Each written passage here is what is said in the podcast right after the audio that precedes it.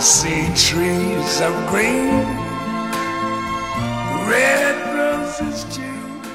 大家好，欢迎来到后浪剧场，我是小树。我们这个节目上线有一段时间了，其实一直觉得缺少一个比较有仪式感的跟大家互相认识的机会吧，所以我我们今天打算做一期关于主播的自白的节目。我请来了另外两位主播，呃，打招呼呗，跟大家。直接这么着打招呼。对呀嗯、大家好，我是长乐。我出我第一次出现是在，嗯、聊奥斯卡和电影节那期节目。其实当时也是一个临时救火吧？因为之前跟我说让我去去，刚开始是让我去做一个线下节目，然后我当时说哦我给拒了。然后后来后来小叔这边跟我说说你不你想不想录一期播客？然后我他说关于电视节的，然后当时我说哎可以来啊，但是我我后来才知道这俩是一个事儿，然后然后因为之前小叔也跟我说要不要去聊聊这个这个以以广以这个电台这种形式聊聊一些事情，然后聊聊，因为那会儿你刚开始跟我说聊的是脱口秀。对，对对是吧？然后嗯。当时我说不行不行，这个东西我还没准备好，但是结果发现就是，嗯、这个东西一万都准备好了，不如当时就硬上，然后就录了一期奥斯卡那期节目。对嗯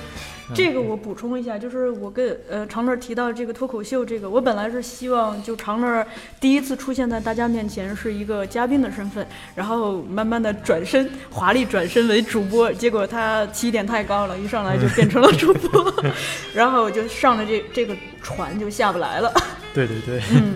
另一位介绍一下他自己呗。啊、大家好，我是草草二，我的那期节目是聊奥斯卡动画片儿，然后我算是就最开始这个节目是我先来建立的，然后后来是邀请了小树，然后最后是邀请了长乐。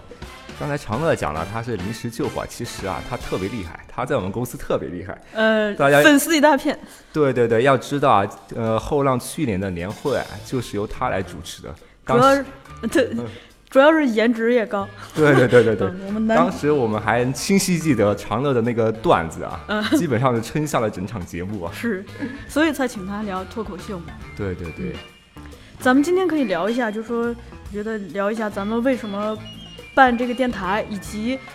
关注和收听这个电台的听众可能会收获到些什么吧。嗯，因为咱们这个呃，最初有电台是先草草二建立的，对吧？嗯你可以从你的角度聊一下，你为什么就不好好上班，就突然要建一个电 电台？没有没有没有，其实这个也算是 KPI 呢。因因为因为我这边是做电影营销方面的工作，所以当时的一个想法是，呃，后浪电影这边虽然其实大家知道的已经比较多了，品牌其实大家了解的比较多，但是呢，我们还是想开拓一些新的渠道去做它。呃，所以我们想到了音频这个形式，因为在去年其实有很多以音频形式为媒介的一些内容在不断的产生，所以我们是觉得就是想把后浪电影这个这个品牌以音频的形式再给大家传播出去。所以当时我就想着，其实就只是一个以营销的一个方式，哦想做一个这个音频节目。呃，当时就先做了两期试水，我们先做了一个漫画的，当时是《正义联盟》上映，当时我们就邀请了《正义联盟》的译者去来讲了一期节目。然后后来呢，就是有了小树的加盟。其实当时还没有后浪剧场，我刚开始建立这个节目的时候，还没有后浪剧场这个这个这个名字。当时就是因为小树的加入，然后才形成了后浪剧场。关于后浪剧场，可以由小树来给大家讲一下这个 这个这个的形成。呃，我是后浪的戏剧类图书的编辑，然后我们图书的品牌叫后浪剧场。后来就是有一天我正上班呢，就是我的领导，我的直系领导就叫我说想给你开个电台，然后呃说想让你讲什么的，我当时就惊呆了，我说就我这个普通话，我这个口条儿 条儿，我这个知识储量，哎，不行不行，我这我这个声线，呃，简直是太那个太羞呃太羞愧了。然后呢，但是他们说、呃没事儿，你有激情啊，呃，然后我我为什么就是接下了这个？其实我从小是听电台长大的，成长的关键时刻基本上都有电台在陪伴。对于我来说，就电台首先相当于一个陪伴我的朋友。而且就是它既是一个陪伴你的朋友，又是一个见证你每一次成长的一个，就是那个记忆的通道，就是你。比如说，我对某一某一个成长阶段，或者某一个成长阶段中的朋友的记忆，是跟这个电台主持人或者是电台的节目是息息相关的。它是直接可以打通我那个回忆。但更重要的是什么呢？就是我我回忆回忆了一下，我成长路上凡是过得比较就是悲观、沮丧甚至绝望的时刻，基本上是因为我个人封闭了。你跟外界就突然像有一个透明的罩子一样罩罩上了你，这个时候自己会变得非常的封闭。这种封闭吧，非常的可怕，就是它会容易把人往各种负能量里头倒，让你沮丧、失望，甚至绝望。每次在这个时刻，就是都是电台拯救了我，就是哎，突然有一个声音进来，然后。就是他，首先他转移了我的注意力。我以前的注意力可能就是在自己这种玛丽苏 那个脆弱敏感的心灵上。但是当有一个电台进来，哎，你说，哎，这个这个音乐节目在介绍这个欧美流行音乐，或者这个在介绍，呃，香港流行音乐，就我注意力就转移了。就说问渠哪得清如许。唯有源头活水来。就一个人如果封闭了自己是很可怕的，因为我老觉得世界像一个俄罗斯套娃，我可能只是在最最小的那一个里头，所以我我特别想知道每一个套娃之外的世界。而这个电台有一个神奇的功能，就是说你哪怕在现实生活中一个朋友都没有，就你一旦戴上了耳机，你可以进入到不同的时空。而且如果这个主持主播陪伴你很长时间的话，就他就是你的朋友。就有这样一个机会，就说呃，同事们鼓动我去做这样一个事情，我觉得是对我就是帮助过我的这个电台本身这样一个传媒的一个回报回馈吧。还有另一个是什么呢？就是要说为什么叫后浪剧场，我尽量的简略的给大家讲一个故事。后浪这份工作是我的第一份工作，然后我刚入职没几天，呃，当我还带着那种毕业的伤感在。以及接到一份新工作的那种兴奋和忐忑中生活的时候，在一个盛夏的午后，又是一个盛夏的午后，然后就那个领导突然问我说：“呃，有一个做表演书的同事要离职，你要不要接过来？”我当时心想，我一个新人菜鸟，哪有什么选择权？给我我就我只能说只能说接喽，等于是被动接过这个东西的。当我接过来这个时候，我的身份已经转变了，我从一名电影编辑变成一名戏剧编辑，而且是主要负责表演书的编辑。我插一句，嗯，哪本书？呃，当时是那个尊重表演艺术，哦，非常火的这本书。对呀，对呀。赵丹那本，我的起点很高的，我作为表演书的编辑起点很高。那你应该这样看，你看你的第一本书就做到如此火的地步。哎，错了，不不是赵丹那本书。不是赵丹，是那个胡一梦翻译的《古塔哈根》的那本。之后的大量的时间，我基本上就是，呃，我一直在看戏、参加工作坊，还有就是看相关的书籍，甚至上表演课。就是努，其实所做的一切不过是为了胜任戏剧编辑这个身份。我在这个过程中，我就突然发现表演这个门学问特别有意思，就是在演，就是。在学表演的人看来，就是读表演书可能是在学演技。但对于我来说，我这个局外人的视点，恰恰给了我一个新的，就是看问题的角度吧。就我发现，表演中的所有理论几乎都可以套用到我的人生中，而且它的确就是对我。思考问题的方式以及自己的行动方式发生了切身的改变。这里我特别想想提一下我了解到的小树啊，就是他其实他这他个人是非常爱在豆瓣写日志的。我刚刚我刚刚进进入后浪的时候，就是跟小树有过一些接触，我就是在那个日志上面去看他写一些东西，就发现他真的是非常的，呃，虽然他。自己说他自己是比较封闭的，但其实他是敞开他的眼睛在看这个世界的，所以你能看到他的文字里边就含有很多的真诚和那个好奇心，包括他，我我我特别印象深刻的是他给我们的前台 写了一篇日志，对对对，他他就是写一些我他眼中的那个前台的同事，然后每天中午的一些生活呀，他的工作的一些呃经那种东西什么的，就特别的。感觉他其实很细亲切，。包括我看他豆瓣也感觉和他平时嗯还是挺我说很理不一样的。性啊，他有时候看那个，就是他有个豆瓣相册叫《寻常光景》，是吧？对对对，寻常光景，他还有一个。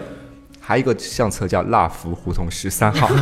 这里给大家说一下，蜡福胡同十三号是我们公司的一个地址，就他会发一些我们公司的一些图片。这就是变成给我打豆瓣打广告了，是吧？咱们拉回来，我在表演这件事情上就是获益无穷，会努力的尝试着变得更有信念感，更有行动力，而这些东西就都是从表演中获得的。所以我就想，哎。正好有这么一个电台，那我既然获得了这个这份收益，就我想把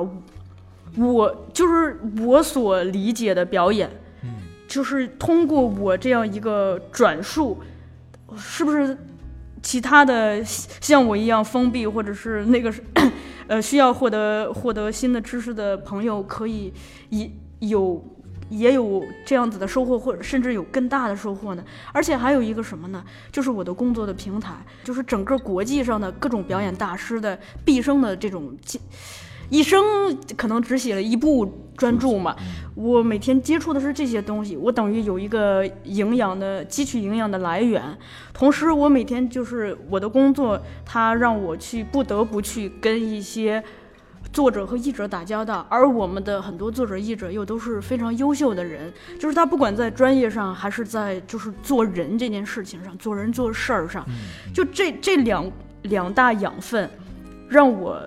对自己稍微有一点信心。我觉得，啊、我就当借花献佛了，就是跟人家这边拿的拿着养分，通过我个人的这种翻译和转述，就传递给大家。这个东西是我们跟大家建立情感和思想联系的一个桥梁嘛。就我希望，就是哪怕你一本后浪的书都不买，但是你听完这些，你的生活真的是发生了改变，而且是朝着好的方向变，我自己都很开心的。嗯那这里就稍微替大家总结一句，到底、嗯到底什么是后浪剧场呢？呃，那我先说我自己的理解，嗯就是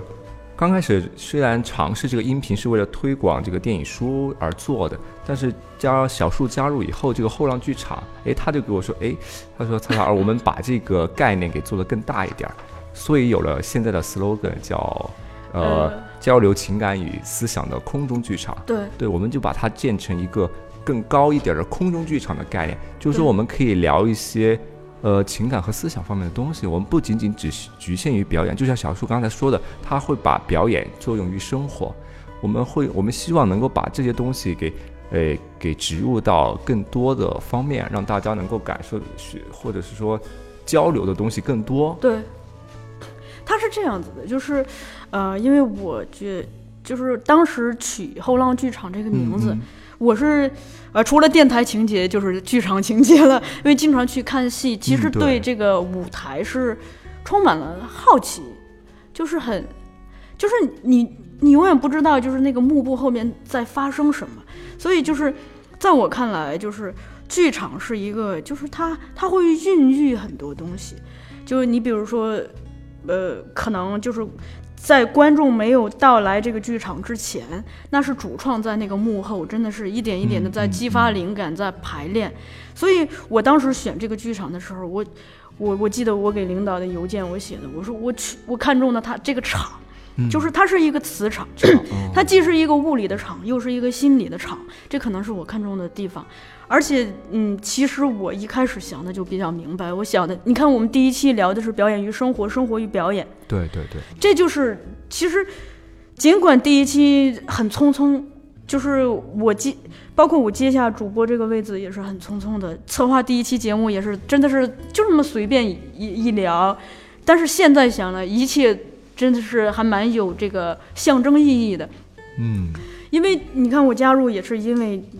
表演，它不只是对，在我看来，它不只是教演技，它它它是可以帮助我解决很多日常的困惑的。其实听电台的大部分是一些什么人呢？如果说的呃，可能偏，可能有点偏颇吧，嗯我觉得还是孤独的人吧。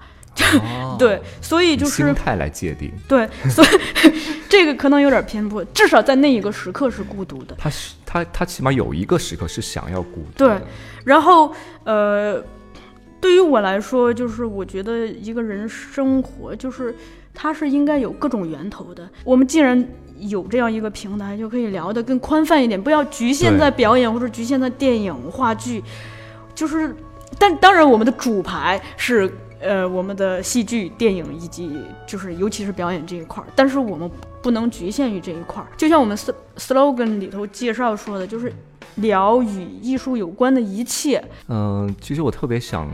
提到一个词，嗯就是说刚才小树说我们不想仅限于聊表演、嗯聊电影、聊漫画、聊艺术。嗯，我我想到一个词就是勾住，我觉得就是说。这些东西都是单独存在的，对。但是我们想用用用一个钩子去把它和我们人的生活情感给联系在一起，所以我们需要把这个东西不不单单就像我们那个初衷不是一个科普类的，或者是一个介绍类的这样一个节目。呃我特别害怕听众以为对我们对对对就是一个对对就是蓝翔技校一样的存在，就是告诉大家怎样呃怎样面试，怎样对对对不不。怎样说内心台词这样。对，其实我刚开始觉得后浪剧场这个这个名字起的，我刚开始我还觉得它是有一点儿太重的仪式感在里面。就是大家看这个觉得剧场这个东西，哦。呃，也也也也，它不是广场，广场是广场是你能来也能走，你能你能待着，你没有任何设限。嗯。但是剧场意味着进去得关手机，是吧？对，剧场意味着这个哦灯是调暗的，对对对，然后跟你你跟台上是有距离的，所以当时以这个剧场为名，我就怕观众会以为我们很专业，很然后严肃。对啊，然后一上来咱们有几期讲表演，讲当时当时是从演员的诞生讲，那那几期虽然当时效果非常好，不像嗯现在的那个。那个访访问量也非常高，然后是吧？然后我就怕咱们一上来就把这个节目的调性调得太高了，所以咱们今天负责把这个拉低。是吧？就是就是，其实我我觉得现在，因为我这两年真的听了挺多的播客节目的。嗯刚才你说一点说孤独的人听播客，但其实我你有一半儿对吧？就是其实我我还是一个挺不不孤独的人，所以我说的 对吧？但是就是偏颇嘛我觉得啊，嗯我觉得我喜欢这个电台这个形式，是因为现在我觉得呃。通勤时间就是每天上班时间，其实有时候很长，对路上其实很无聊。从早就是你上班的时候，你听不了电台，因为你有时候你写东西啊，你有时候有些需要看文字的东西，嗯你听电听电台容易串，嗯所以那会儿你听歌，是吧？还是听那种听那种没没有歌词，有歌词也可能串。然后呢，通勤的时候，你觉得哎这会儿我要听歌了，那上班没得听了，是吧？这个时候你就会想办法去找一些有意思的东西。但如果从中你能觉得找到了一些听完以后长知识，听完以后觉得有意思的东西，我觉得还是非常好的。因为我记得我，嗯，不能说电台吧，就是这种音频节目的形式，我可能是一一年、一二年那会儿刚刚有，挺早的。对吧？那你也挺那会儿那会儿刚刚有那个什么那个高晓松的那个小松奇谈。哦他刚刚开始就是刚开始他还他刚开始他叫小说，在优酷那会儿，嗯后来去爱奇艺嘛。然后那会儿我就是别人给我推荐我看，但是每次我都打开那个电脑嘛，得看这个视频。嗯，但是高晓松的形象你也你也不愿意老盯着看是吧？是吧？声音还听得过去。但是有，但是有时候它会屏幕上出现一些知识点，嗯你看呢？比如讲到哪次战争出现几个关关键人名儿，然后后来呢，我就我就我就找我说这个东西有没有音频版？音频版可以，因为那会儿它那会儿的这个 iPhone 啊什么的这些 APP 还没有现在这么发达。那会儿我记得好像那会儿有有没有蜻蜓我都忘了，但我记得有一个凤凰 FM，然后当时我发现这个节目在凤凰 FM 上有。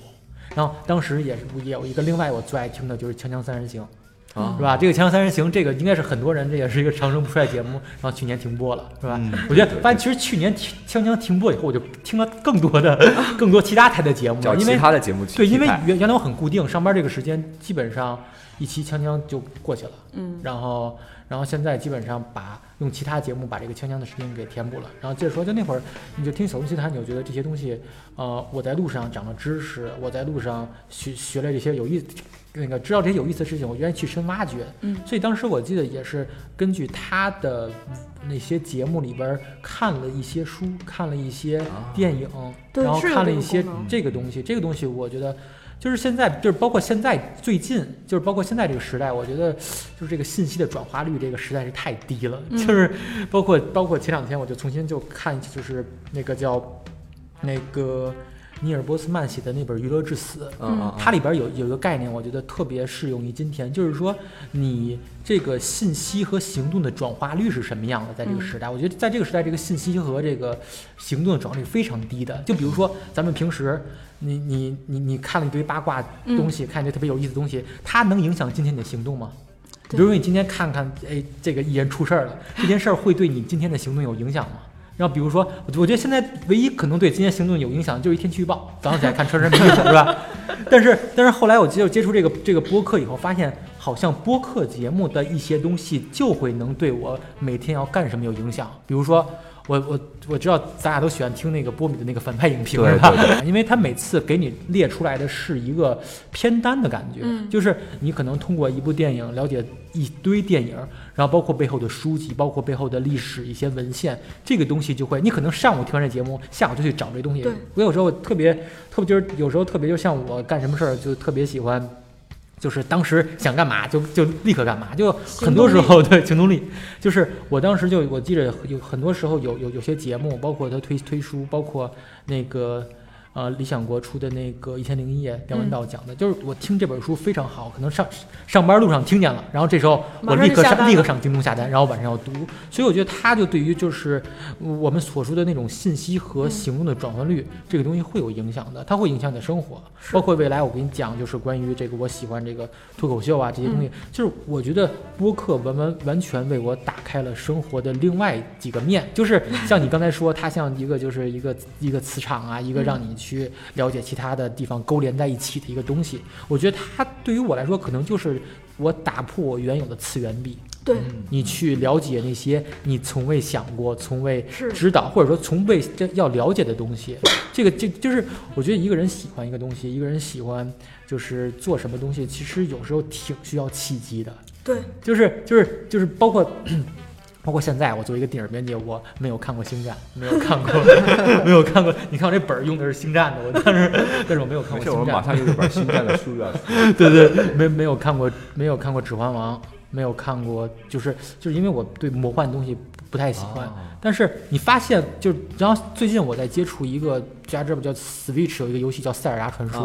然后那个东西我非常上瘾。然后后来这个东西让我觉得，哎，这个魔幻世界好有意思，所以我愿意就是根据这个里边这个世界的世界观这个东西，我愿意去了解真正像像那种呃魔界这种世界观里边的形成是也是挺有意思的。因为我原来老觉得它离现实照进现实的层面太远。当然了，有那些就是。更加高级影评人觉得它它是映射现实的，但是咱们现在看不了那么深嘛，就觉得它这个设置，包括包括《权力的游戏》，《权力游戏》我也看，但是也不是那种追着的看，所以我觉得我对于这套的设定可能暂时不接受。但是如果你要可以从一个节目某个次元壁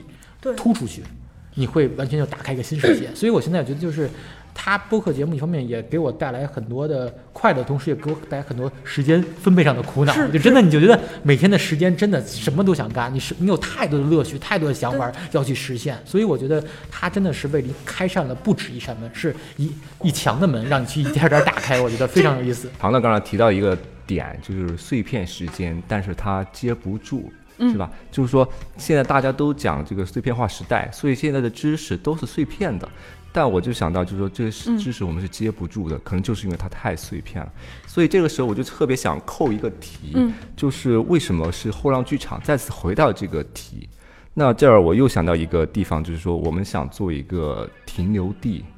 呃，我们想在这个信息大海的时代做一个停留地。我想到许志远曾经说，呃，在那个十三幺里边说过一句话，他说那个现在是一个信息风暴的时代。呃，然后很多的信息都在冲击着我们的三观，就很多的个人观点的输出都在冲击着我们的三观。但我们要做的，其实就是要在这个信息沙漠上去建一片绿洲。它这个绿洲是，哎，你可以请你来喝喝水，停留一下，嗯，不至于让人们被这个信息的风给吹跑。我觉得这个比喻是特别形象的，就是我们也，我们，我们也这个想要去建一个这样的绿洲，来让大家做一个真正的停留，而不至于被这些。信息的碎片给吹跑。我觉得除了建这个绿洲本身，就我我这个人是对思维方式非常感兴趣的，因为它它直接的作用就是你的行为方式嘛。所以嗯，我也我曾经也因为这种信息的海洋而就感觉内心兵兵荒马乱的，但是我想，什么可以让自己内心的信念更坚定一些呢？就是，其实就是你自己是有一套知识体系的。当你拥有一套知识体系以后，就是你对信息是你变成一个主动选择的人了，而不是一个被这种碎碎片直接朝你涌来的。但这个知识体系的构建，并不是就是闭门造车，而是它需要你前期可能需要一定时间的积累去去打开自己嗯广泛的阅读。其实广泛的阅读还还不行，就是更重要的是经过自己的消化。呃，咱们中国有个我我喜欢研究汉字啊，就是说咱们经常说教化，这个化是什么呢？就是化学作用。就我给大家举个简单的例子，就是说，如果比如说我们吃到了一个馒头，我们把它嚼碎了，吃吃下去，当一个馒头变成一一一些碎的馒头屑的时候，它其实只发生了一个物理作用。那这个馒头怎么样能变成我们自己身身上的营养呢？它一定是在我们的胃里头跟我们的身体的其他的东西发生了化学作用，它才可以变成我的。那如果把这个馒头比喻成知识的话，如果知识的碎片朝朝我们涌来，就是我们只有能力把它嚼碎，没有能力把它消化的话，我们还是把它拉出去了。就是对，呃，但如果说你拥有一个就是呃知识系统，一一个消化它的胃，那你。知识这些东西涌来，你可能就会，它是真正才会真正变成你的营养。所以就是，可能我不知道我们这个后浪剧场有没有这样子的功能或者潜呃潜力，但是我还蛮希望就是他至少是朝这个方向去努力的。这样子的话，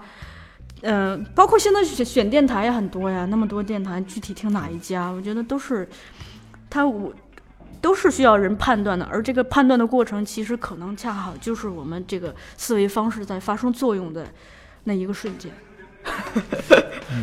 这儿我又想提到，就是小叔刚才说的这个知识的消化嗯这方面的东西。其实我当我们当时在做这个电台的时候，在选主播的时候，也想到，之所以为什么选三个主播，目前是三个，未来还不确定，就是想做个锵锵三人行，有一个想法，就是说我们觉得每一个选题，我们觉得还是需要擅长或者是比较感兴趣的那个主播来讲。比如说小树今天就讲表演，或者是讲就是我现在基本上就是表演和戏剧相关的。，然后长乐可能就负责更多的电影然后我个人就是比较对动画感兴趣。动漫应该是吧？呃，漫画其实我看的不是很多，对对对，嗯对，所以说我们我们的想法也是就是基于每一个主播他的个人的知识体系，对去找那个选题。还有一个就是很重要的是，呃，尽管接这个的时候是出于自己的考量各种，但我接了以后发现，你自己那自己的那点知识很快就会消耗光的，那怎么办呢？你只能借力，借什么力呢？就是就是我们的嘉宾。嘉宾有一些本来是我的朋友，所以变成了嘉宾；也有一些首先是嘉宾，然后变成了我的朋友。对，其实你说到这点，我觉得我非常有感触。就是录那个奥斯卡那期，嗯我不是和印翔和那个元首的秘书我们在录这个节目。嗯，我之前在做功课，就是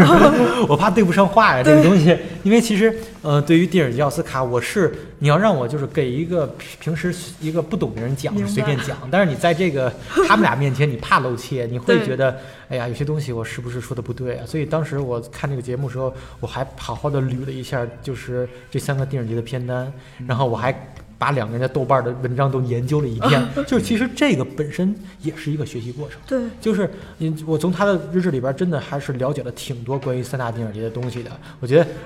我那期只是聊聊聊出来的只是一个冰山一角，其实更多的学习，更多的去交流，其实背后还是存在的一个非常大的一个知识体系在里边的。所以我觉得很多，包括以后咱们未来做节目，如果来一个非常厉害的嘉宾，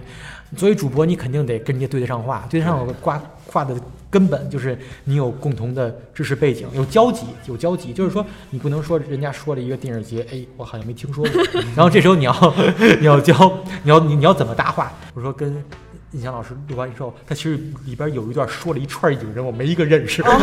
然后 但是我我当时不认识，我就哎，对对对，好好好，是是是，是吧？但是后来的时候，我自己又回去听，我把这嗯这些人的的的电影查查，他们是啊、呃在新浪潮时代是一个什么样的背景，他一个什么，这个是其实对于我自己知识的体系的一个补充，对是吧？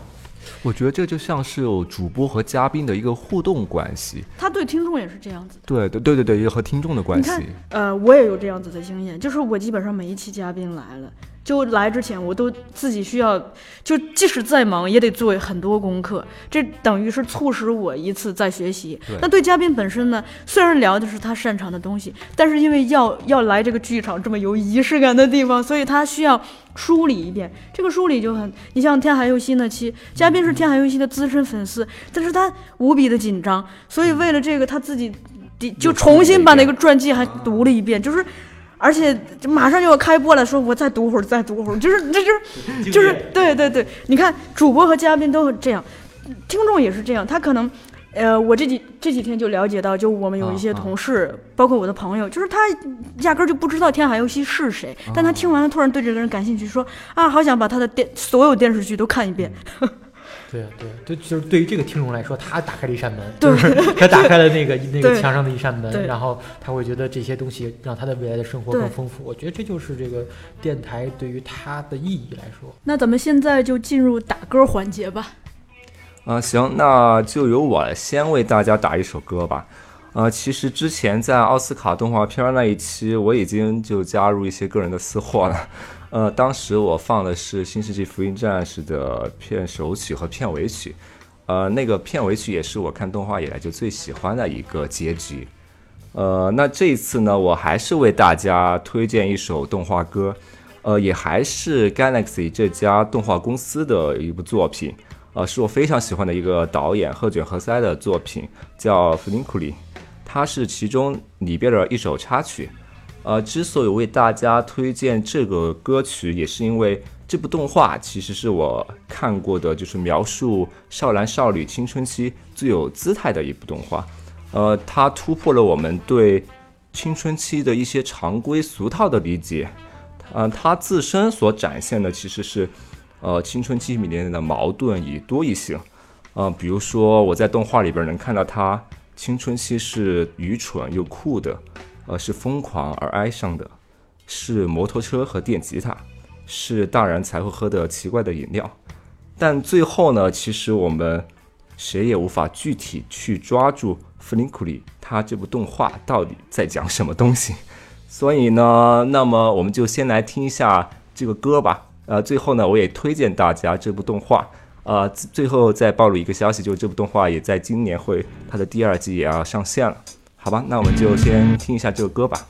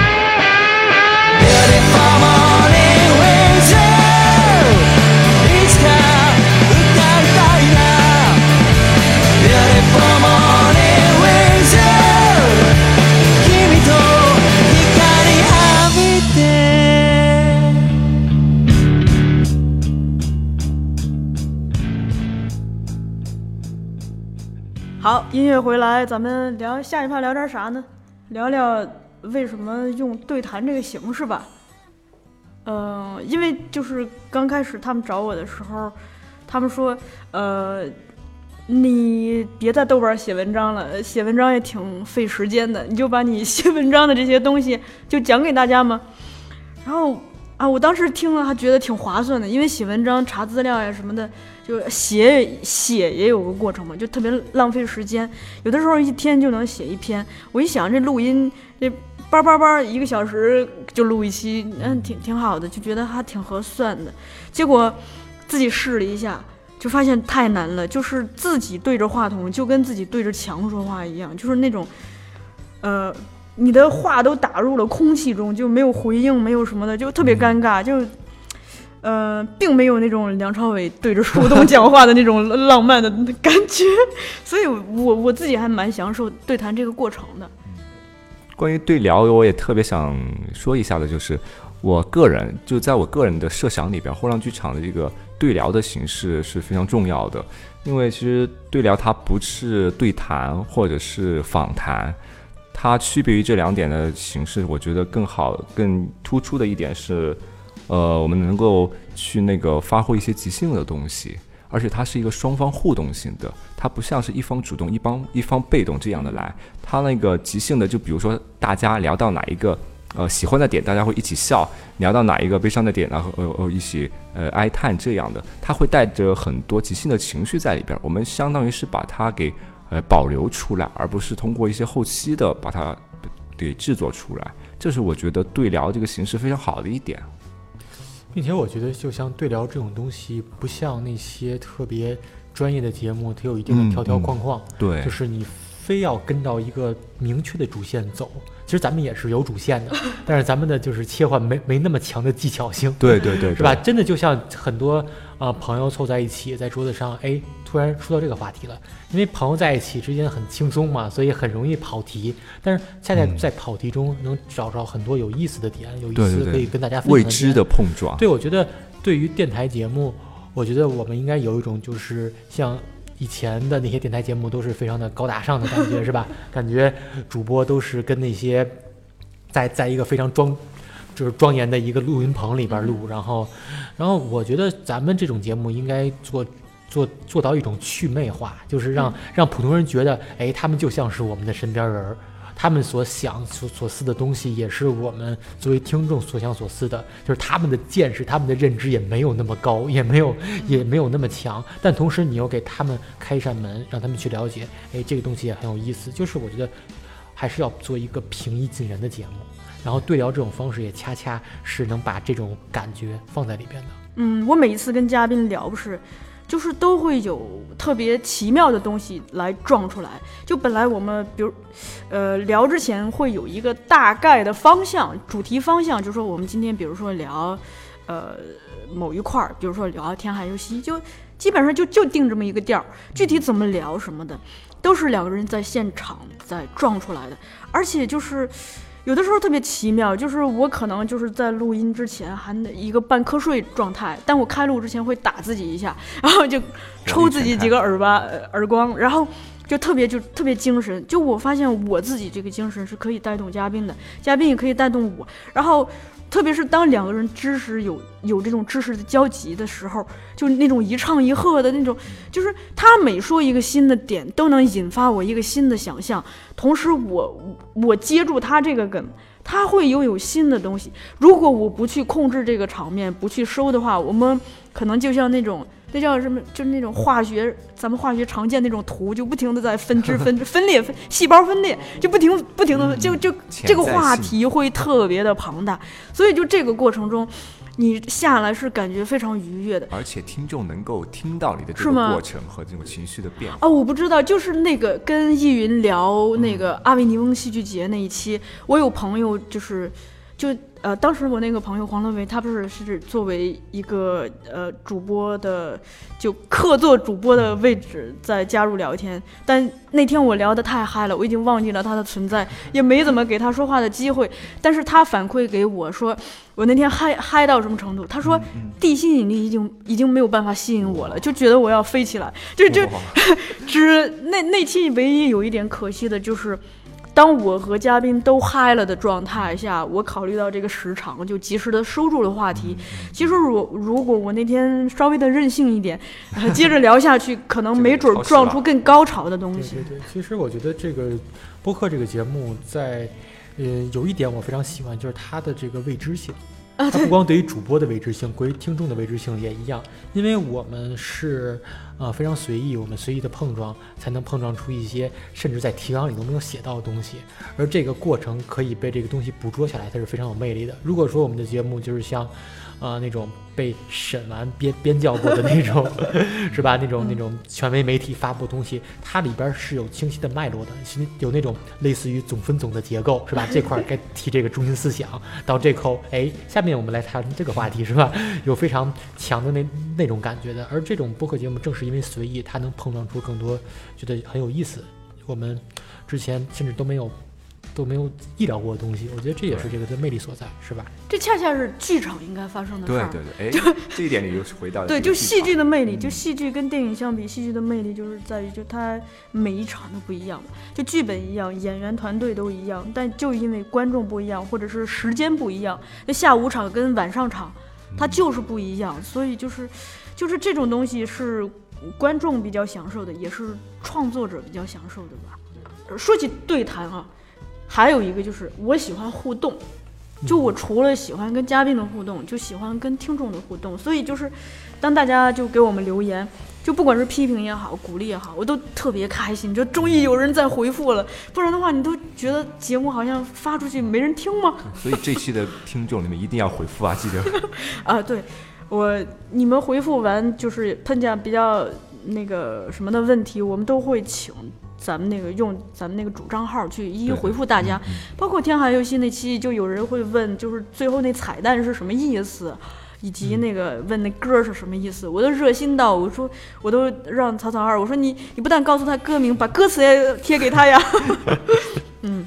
就是呃，听众这种互动，对对于我来说，它除了就是让我知道这个节目做得好不好，或者咱们自己有什么需要改进的之外，有的时候他听众是自带选题的，他给你出选题呢。对 对对，但是听众这么多互动嘛，我发现没有人问我这片片片头的音乐是什么。我我想问这事儿是吧？是吧？其实之前我第一次听这个节目的时候，我就是演演员诞生那期吧，是第是第一期吗？第一期，啊、然后我当时听节目，我我当时想，我靠，他怎么用了一首这么老的音乐啊？是吧？这个节目是这个节目是是这个时代应该有的这个剧场了。是吧？因为那个那个音乐，我感觉经常听见，是吧？嗯经常在一些广告里，是吧？广告里或者说电影一些一些就是央视里边做的一些节目的片头曲，是吧？我怎么看央视，可能你看的比较多 吧。看来你也是个老派了。所以，所以当时我就还挺好奇，我说咱们这么一个青春洋溢的节目，为什么要选这么老的一首曲子作为一个开场？是不是很多人从一听开场这曲子，啪把电台关了，是吧？说你们这节目哦，终于知道这个现在这个转转 转发率和点击率这个没有大家以为我们是个养生节目，对对，非常像那个格调。哦，这也可以看出我，就是这也可以看出我本人的风格。虽然长得青春洋溢，但内心是一个老灵魂。嗯、但其实这个我选这个音乐是，我觉得用力排众议，可能也比较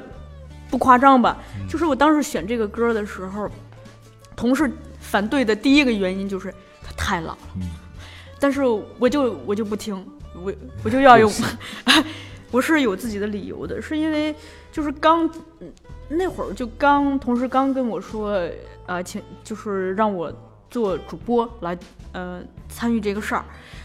那个时候还没有任何一期节目呢，第一期还没有录，我也没想好找谁录，录什么，什么都没有想好。就在一一天中午就吃完饭，坐在那个工位上，就窗外是那个雾霾天，你都分不清是雾霾还是雪，就是因为现在北京的天气就经常是，反正它下雪，我也觉得是雾霾。雾霾，我有有时候会骗自己说那可能是雪吧，嗯，就那种，就那一个是，就是那种午后安静安静的午后，就是那种，呃，工作日中那种繁忙而又平静的那个瞬间嘛，就刚好是一个休息的瞬间。我的心情吧，就是就比较正常吧，就很平静，但可能略带伤感，就衬衬为了衬托天气。然后我就刚戴上耳机，就突然听到了这首歌，我当时就是真的是，呃，特别的感动，就是你觉得一股暖流直接就，呃，顺着这个电波就进入到了你的内心，就呃，而且我我非常确定这歌我一定听过。啊，但是我不知道它是什么。我当时只是有一个强烈的感觉，我觉得，可能这才是我对冬天的印象吧。反正就这首音乐让我想到了种种的这种关于冬天那种浪漫的、暖流的，就就像我看那个电影《真爱至上》或者是《西雅图夜未眠》那种感觉的。所以啊，我当时特别喜欢这个音乐，就赶紧去问人。然后当时是问了咱们的同事川山，我说：“啊，你有听过这首音乐吗？”呃，它是什么？然后川山是那个各种典故那个小达人、百科全书式的人物，他调动了自己的嗯脑内的各种词条，然后告诉我这个歌。然后我看完了，我更加确信要用这首歌。第一个歌名打动我了，第二个歌词打动我了。就歌名就叫《What a Wonderful World》，就是对，然后歌词就是他一上来就是先是各种自然的描述，就说啊，我看见了。青翠的树林，呃，看看见了红玫瑰，然后看见了天空，看蔚蓝的天空，看见了白云，看见了彩虹，就是我们能想象的大自然的最美好的那些魔幻的时刻吧。然后，嗯，除了自然景物描写之外，他就切入到了人。他说：“我看到人们在握手，说着最近过得好吗？但其实他们内心在说我爱你。”然后这个就让我觉得。就是是一个完整的电影的电影的开场，就一开始从自然风光切到，呃，置身在自然中的人们，然后切到人们之间的交互关系以及人物内心的这种互动，内心 OS，然后这个还不算，到后边他还说，呃，他有一个升华，他说我听着宝贝们大哭，看着他们成长。他们会学到很多我永远不会懂得的东西，呃，我心里头想，多么完美的世界！你看，他一一直是一个局外的视角，他在看着这个世，对，上帝视角看着这个美好的世界发生的一切。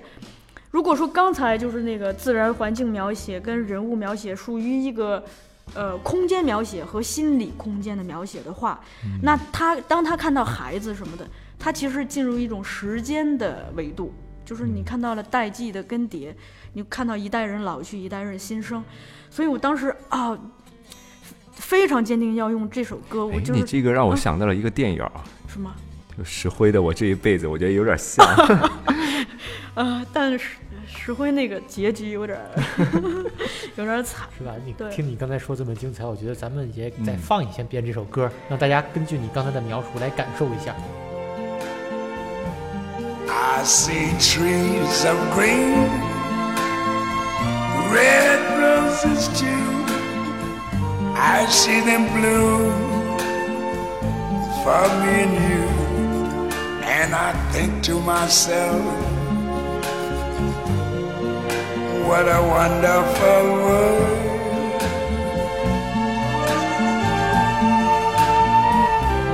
I see skies of blue and clouds of white, the bright blessed day, the dark sacred night, and I think to myself, what a wonderful world.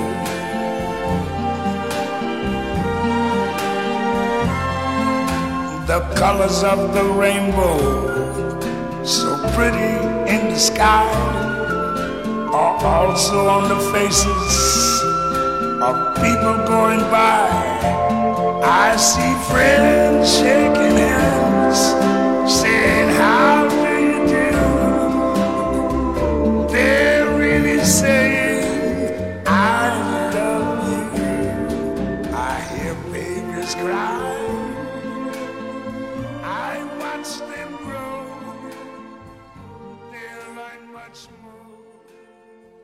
确实根据刚才小树的那个描绘啊，在听这种歌，脑子里边就会有画面，就会觉得 what a wonderful life，是吧？有点希望，就大家听到我们节目的时候，就内心真的会会涌起这些温暖的东西。就不管你此生是嗯很很寂寥、很落寞、很沮丧，或者是很难过、很伤心，听到这个东西你会觉得很暖。就就像我当时选这个歌的时候，我们有一个呃录音的同事跟我说说。哎呀，小叔，你选这首歌，证明你这心里好暖呀！我 希望大家暖暖的，有一那那种暖暖。那你说这歌如果放在咱们夏天的节目，会不会让人感觉很热呀？你你换一你还个冷的，换一个。那哎，你还问在点儿上了。我当时准备了两版，首先这歌出现在很多电影中，《十二只猴子》呀，《早安越南》，中国就是那个西雅图，北京遇上西雅图，然后有很多人翻唱过华语比较有名的，华语地区比较有名的就是邓丽君版和陈奕迅版。我当时找了那么多版本，我就选了一个，就是这个比较暖，就打算等冬天或者是秋冬版。我还找了找了一个清凉版，那个可能我就想把它放在春夏，就大家当大家可能感觉到天气的确有点热的时候，我们会换那个春夏版。哎，你看我们这个节目多智能啊，还能根据季节来不同的调换呢。这是也是我跟自然的互动嘛。现在你俩主播的节目都有开场曲，你们你们好好想一下，你们要不要固定你们的开场曲？我现在已经固定了哦。我我个人我是不太爱就是固定在一个东西上面，我我可能还是对，可能根据我的话题来定吧。呃，长的呢？好，行，那我们就玩点不同的，就你们负责变，我负责不变。那个，呃，刚那个涛涛二打歌了，长这也给打个歌呗。咱们今天就是，就各种就变成一个音乐养生节目。还附带点情感。我推荐这首来自日本非常著名的一个乐队，这也被称为日本的 Beatles 的一个乐队，就是 Mr. Children。那个相信这个曹操二也应该非常熟悉啊，对于日本文化这么了解的人，因为就是 Mr. Children 这个乐队，我觉我我一直以为它特它不是那么老，因为我感觉我是在初中时候接触到的，因为然后刚才我一查，我发现他成立的时间比我的比比比我岁数还长，然后也是一个非常老但是但但是他他一直在推自己的新东西，因为包括前几年的那个《怪物之子》的主题曲，包括去去年他好像给那个日本的一个电信公司做了一个曲，那个当时那个 MV 是高桥医生和这个黑木华演的那个，也非常感人。而我今天推这首歌呢，就是我当时第一次接触这个乐队看的一首 MV，它这个歌的名字叫《Kurumi》。然后呢，这个这个当时这个 MV 特别感人，就是讲一堆，呃，年轻时有这个组乐队梦想的老爷爷，然后呢，在当时可能因为各种条件没有组成乐队，很多年过去之后，一个老爷爷在某一天路过一个呃乐器行的时候，从橱窗里看见了一把吉他，然后就把这老几哇。老哥几个，然后打电话，然后他们其实都已经有各自的生活，有的在搬砖啊，有的在安度晚年啊，然后把他们都凑起来，然后在一个小酒吧开了一场演出，然后下边人非常爆爆满，然后他们边唱边流泪，然后当时因为我当时接触的时候，我我是初中呃初中应该是不是初三就是高一，就是。我在一个非常中二的年纪 接触到了一个中二的 MV，当时这个中三，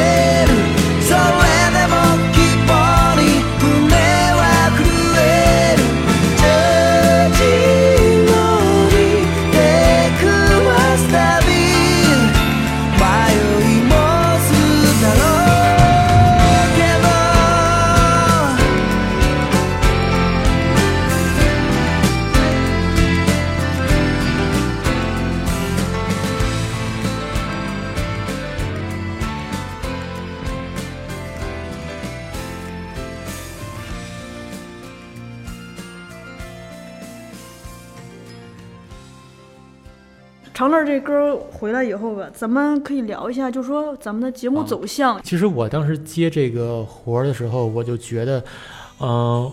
我们现在其实电影的评论，它就是非常专业的这块儿，包括各种影评人，它和普罗大众之间其实还是有非常深的一个道鸿沟的，就是因为咱们的就是工作关系，平时会接触这些影评的内容，有专业的，有非常具体的这些东西，但它和大众的生活其实我觉得离得还是很远的，因为我经常会。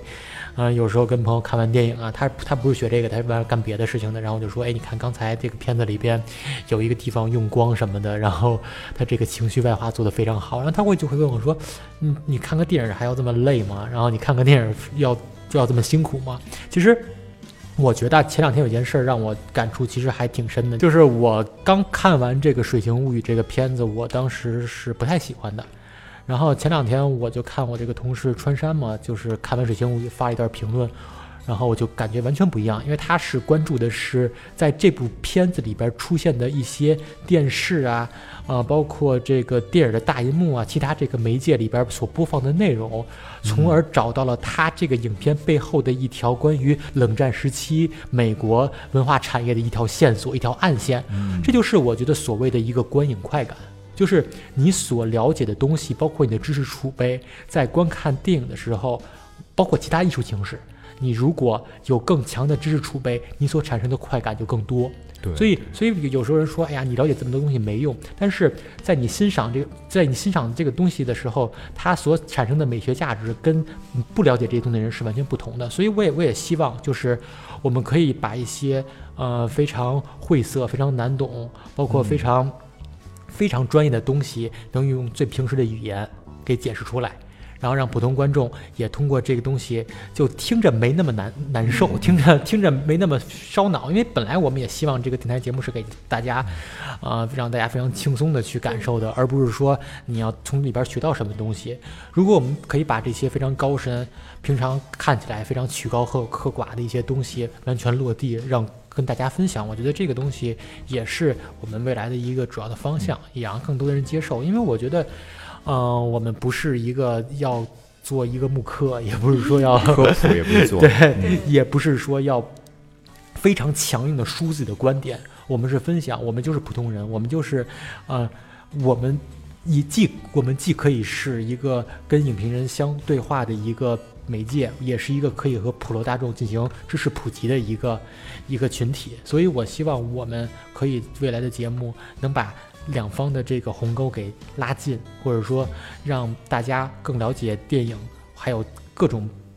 其他的表达方式，然后也让大家提升所谓的观影快感。所以我觉得未来可能会在这方面进行努力，也包括咱们，毕竟后边有后浪电影学院这么强大的一个 一个背景支持，所以我觉得这个东西还是未来我想找到的一个方向。这个有点像转译的效果，相当于我们把一些哦就高兴一些的现象，把它转移到大众能够接受的。对对对，尤其现在我觉得咱们还所谓这个刚才提到的这个碎片化时代，嗯碎片化时代，我觉得现在包括很多的学术论文的存在，是完全没有太大的意义的。当然这么说，其实 有些有些过啊，但是我觉得很多时候，如果你可以把这些东西以一种其他的方式传播给大众，它也是也证明你这个学者是有表达的能力的。嗯嗯，就是哎，哦，你先说。这其实让我想到一个观点啊，就是其实，在齐泽克有一本书叫《视差之剑》，他提到一个观点就特别有意思，他就说有一些现象是无法转移的，但他可以通过视差来去把握它。我觉得这就像我们和听众，包括和嘉宾的关系，我们其实有各种的是那种视域的，我们把这不同的视差去把握，去去去捉。捕捉这个现象，也许他通过一个人的视角可能是无法捕捉的。我觉得刚好也是让我们做这个节目的一个一个一个感觉吧。就是我前一段时间也是听一个人说啊，就是啊。当时有有仁义举办过一次，就是让那个呃学生去看茶馆儿，嗯，但是由于里边儿的说话的内容和当时的这个时代背景是那个年代的，很多当代的大学生不是很理解，然后然后就在笑场，然后后来那个杨立新站出来了，是雷雨，是雷雨吗？雷雨是？所以对吧？就是就是，其实我觉得很多东西在这个时代，你还是要想办法去变化，能让更多的大众去接受。就是包括因为之前我在学校里在做研究嘛，就是关于二次元的研究，嗯就是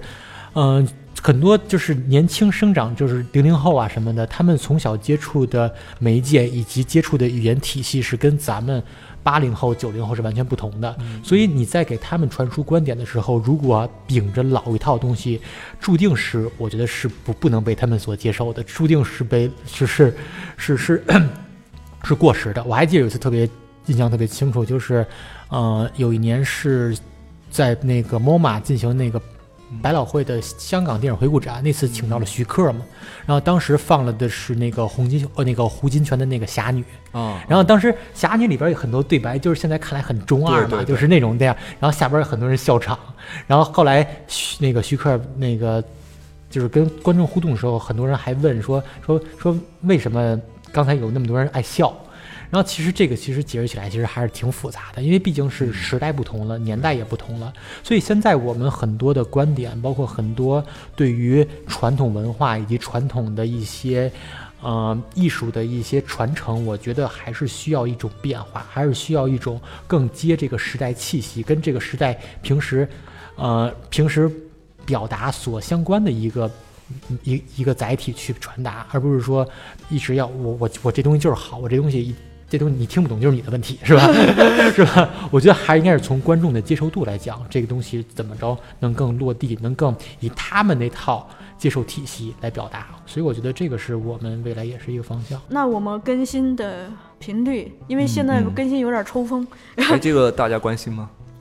有啊，我们自己反正非常关心，就是对，《天海游戏》第二期发出来，有人说哇，居然有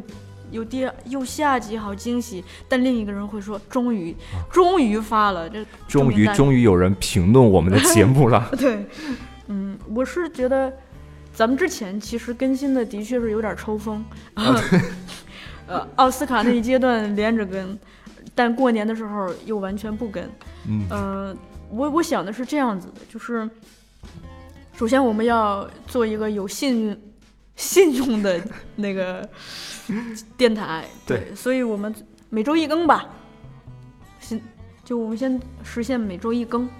但是呢，就不跟大家具体约定说哪天更，就是我们就就喜欢这样出其不意，就是这样子多一点游戏感，就可能就。啊、你你正你正骑自行车或者正挤地铁，突然手机响了，发现哎更了，就正好听哎，见。这个网友可以花式催更哦。哦，花式催更啊，可以啊，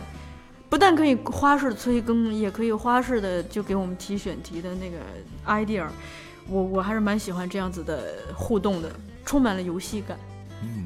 除了除了这个，我嗯，我觉得咱们可以玩一下这个线下互动。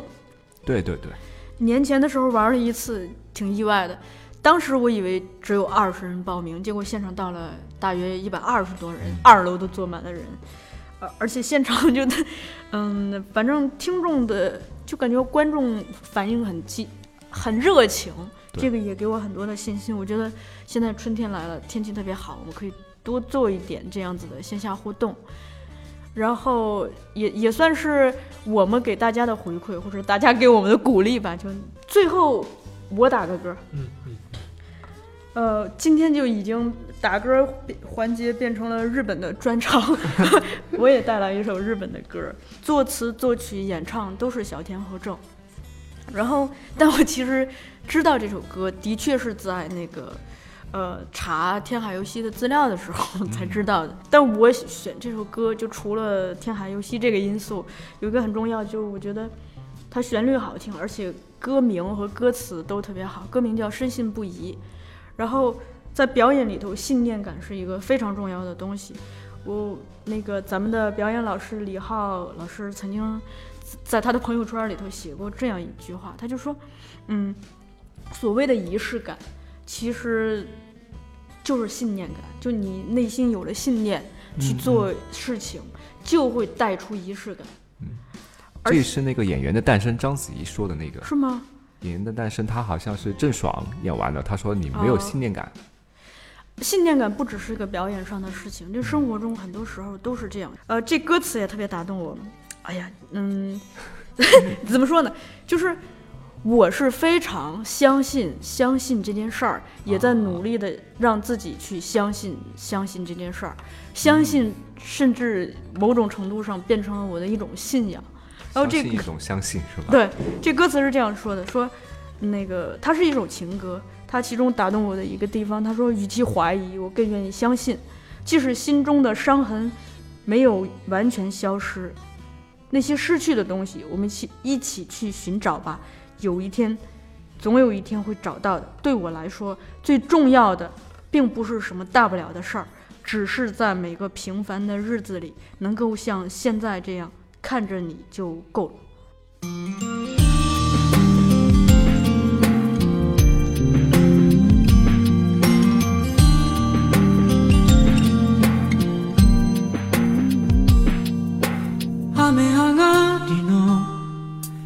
空を見ていた。通り過ぎてゆく。人の中で。悲しみは。絶えないから。小さな幸せに気づかないんだろう。時を超えて。君を愛せるか。本当に君を守れるか？空を見て考えてた君のために今何ができるか？忘れないでどんな時もきっとそばにいるから。そのために僕らはこの場所で同じ風に吹かれて同じ時を生きてるんだ。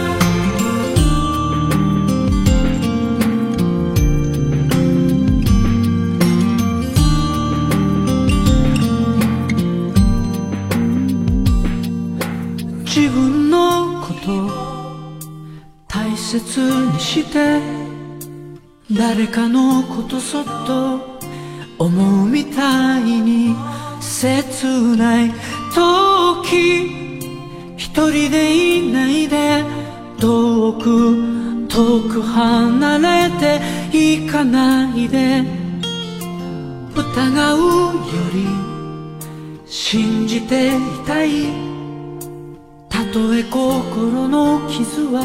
消えなくてもなくしたもの。探しに行こう。いつかいつの日か見つかるはず。一番大切なことは特別なことではなくありふれた日々の中で君を今の気持ちのままで見つめていること。君にまだ言葉にして伝えてないことがあるんだ。それはずっと出会った日から君を愛しているということ。君は